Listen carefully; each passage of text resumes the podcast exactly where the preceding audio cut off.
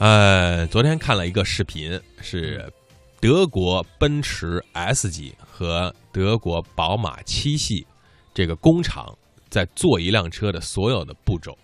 呃，它的机械化率是达到了百分之九十，人工呢主要是接个车门啊，安个车标啊，啊，用手摸一摸有没有凹陷啊，基本上都是机器来完成的，非常的精细，非常的专业。非常的有德国人的作风，但是呢，我们来说说一个车吧。作为德国的一个豪华和赛车品牌，宝马呢，每一辆都是高速稳定啊，运动性非常的爽。但是世间没有十全十美的，它也有不足。大家如果买了宝马，有没有一些感觉不足的地方呢？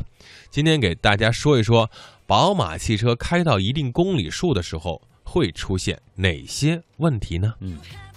首先跟您说一说，就是烧机油漏机油的问题啊，一般呢是在十万公里左右会出现这个问题，而且可能有的人感觉会比较严重。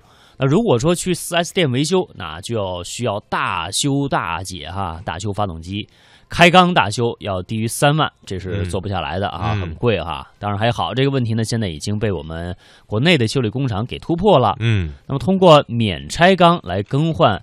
气门油封可以得到一个非常好的根治或者说改善。这个漏油的部位啊，只要大家更换一些像橡胶的密封件啊就可以了。比如说气门室的垫儿、机滤底座垫儿、电磁阀密封圈和油底壳垫儿啊等等。嗯，制冷，很多宝马车主在抱怨，几十万上百万的宝马车空调系统怎么那么差呢？三到五年之后不制冷，或者是间歇性制冷不良。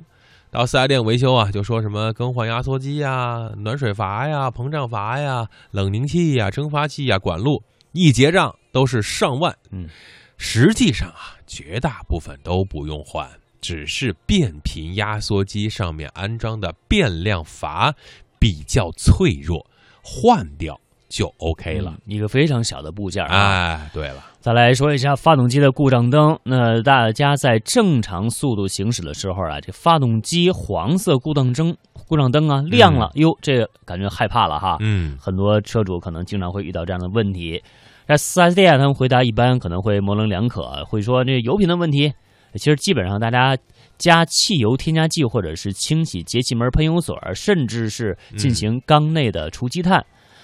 一般情况下，可能就是积碳的问题，因为宝马 N 二零或者是 N 五五的发动机啊，都是涡轮直喷发动机的进气道、气门、活塞顶部啊，这些部位非常容易产生积碳。嗯，那除了特别严重的，需要大家更洗节气门、进气道，甚至活塞顶部。这平时啊大家注意不要长时间的低转速行驶，或者经常怠速。啊，再有可能就是发动机控制模块有故障啊，这些就通过咱们的 OBD 的这个设备检查故障码啊，重新恢发电脑系统就可以了。对，我们的九五支架就是 OBD 的设备检测，通过手机 App 就能够监测了。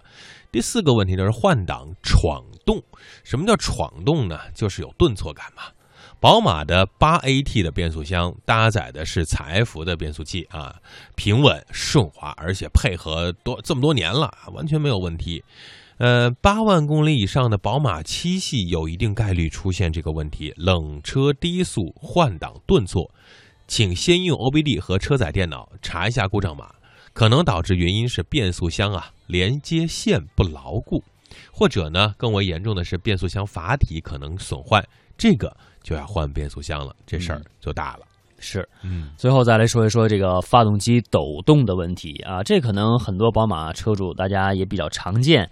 当然，很少会发生在新车上啊，一般都是车在行驶一段时间之后，那有一部分原因是我们刚才说到的积碳的问题，但是呢，造成的因素其他的方面还比较多啊，需要我们在静态的时候来进行检查。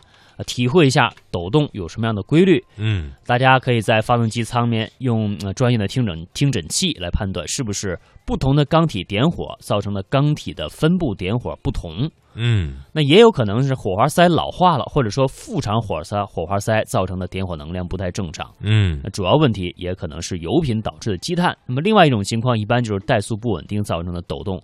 这个呢，主要就是氧传感器的故障造成的啊，氧传感器老化或者说信号的故障。嗯。好啊，吐槽了宝马啊，宝马可能开到一定的公里数啊，因为这个，我觉得德系车啊。别 A B B 啊，奔驰、宝马、奥迪，它到了十万公里，其实还是一个这个青壮年时期，比较稳定啊，特好开。所以呢，大家不要有这样的一个观念，觉得我开了十万或者十几万公里，就觉得这车不能要了啊。这是这其实这是一个误区。呃，我们要从原来这个造车啊，就是就玩命的用车，到大家是平稳的用车。